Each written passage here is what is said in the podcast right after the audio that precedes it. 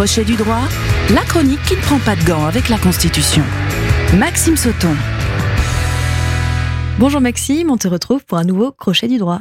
Bonjour Julie et bonjour à toutes et à tous. Il y a presque un an, je vous parlais de la potentielle constitutionnalisation de l'interruption volontaire de grossesse, IVG, alors que deux propositions de loi constitutionnelle visant à inscrire le droit à l'avortement dans la Constitution allaient être discutées à l'Assemblée nationale. Et je vous renvoie sur ce point à l'épisode 10 de la saison 2 de Crochet du droit. Je vous avais dit à la fin de la chronique que je vous tiendrai au courant de l'évolution future de cette révision constitutionnelle. Eh bien, le droit étant une matière qui vit dans le temps long, voire même très long, nous nous retrouvons donc un an après pour la suite de l'inscription de l'IVG dans la Constitution, car il y a du nouveau, et c'est une bonne nouvelle, et je vous explique tout ça. Alors Maxime, que s'est-il passé du point de vue du processus juridique depuis un an? Eh bien, en réalité, jusqu'à très récemment, pas grand-chose, voire rien du tout. L'année dernière, une navette avait débuté pour faire une proposition de révision constitutionnelle, c'est-à-dire à, l'initiative des parlementaires. Le 24 novembre 2022, l'Assemblée nationale avait adopté à une très large majorité, 337 voix pour, 32 contre et 18 abstentions, une proposition de loi qui disposait que, je cite, la loi garantit l'effectivité et l'égal accès au droit à l'interruption volontaire de grossesse. La proposition a ensuite été adoptée le 1er février au Sénat, de justesse cette fois, avec seulement 166 voix pour et 152 contre, après le remplacement du mot droit par celui de liberté.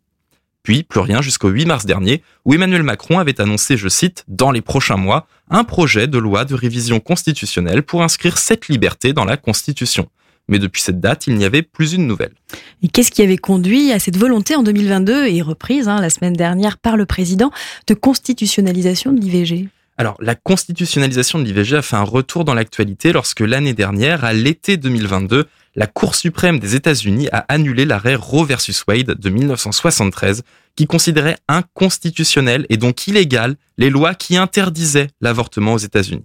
Avec l'annulation de cette décision, les États fédérés sont donc libres de légiférer sur l'avortement comme ils le souhaitent et donc de potentiellement l'interdire. Et désormais, aux États-Unis, 18 États ont interdit l'avortement ou vont l'interdire très prochainement et 7 États ont considérablement restreint ce droit.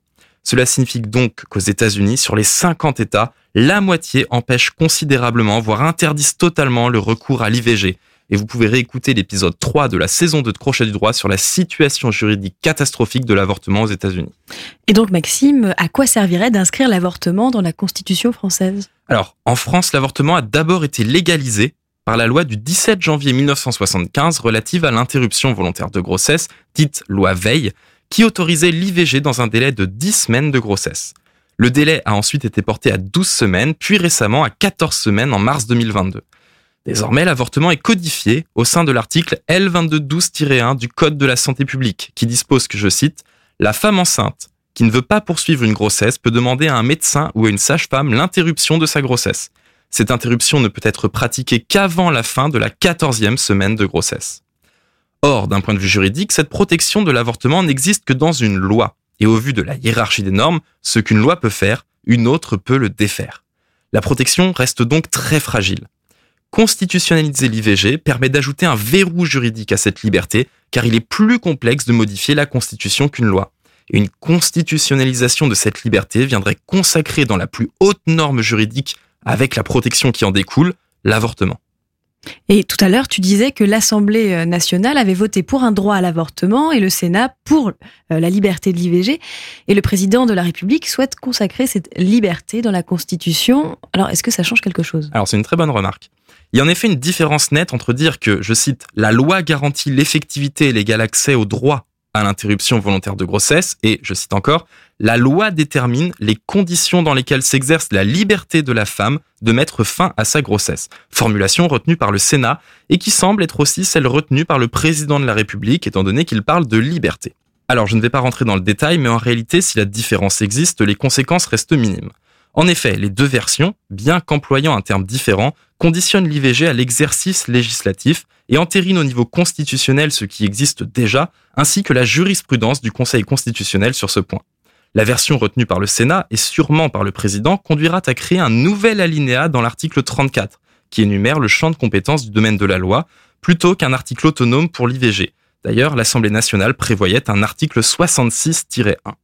Cette révision avec le terme liberté fait perdre un peu de symbolisme, mais ne serait pas forcément moins protectrice qu'un article indépendant en l'état du texte proposé, puisque les deux versions assuraient que l'IVG était assurée par la loi. Et donc Maxime, quelle est la suite de la procédure? L'IVG va-t-elle enfin être constitutionnalisée? Eh bien alors oui et non, ce n'est pas encore pour tout de suite, mais c'est en bon chemin. Emmanuel Macron souhaite inscrire l'IVG dans une révision constitutionnelle globale, avec entre autres celle du référendum dont nous parlions il y a quelques semaines. Il y a un avantage et un inconvénient d'ailleurs. Pour la procédure, je vous renvoie à l'épisode sur la révision constitutionnelle du mois dernier, hein, l'épisode 5 de la saison 3. Emmanuel Macron, il va réunir très certainement le Parlement en congrès à Versailles pour qu'il se prononce à la majorité des 3 cinquièmes sur le projet de révision constitutionnelle sans passer par le référendum. Ne pas passer par référendum est plutôt ici une bonne chose, car le sujet semble déjà acté chez les parlementaires au vu des résultats des propositions de révision de l'année dernière. Or, inscrire l'IVG dans une révision globale, c'est prendre le risque que la révision contienne des textes qui, eux, ne font pas consensus au risque d'un rejet de la part du Parlement réuni en congrès. Il faudra voir ce que contient ce projet de révision globale. Et je vous tiendrai évidemment au courant de l'évolution de cette révision de la Constitution. Pour conclure, j'ajouterai qu'il est très important de constitutionnaliser l'IVG. Même si l'inscription dans la Constitution précise que le respect de l'IVG est assuré par la loi, la mention de l'IVG dans ce texte empêchera son interdiction ou une trop forte restriction.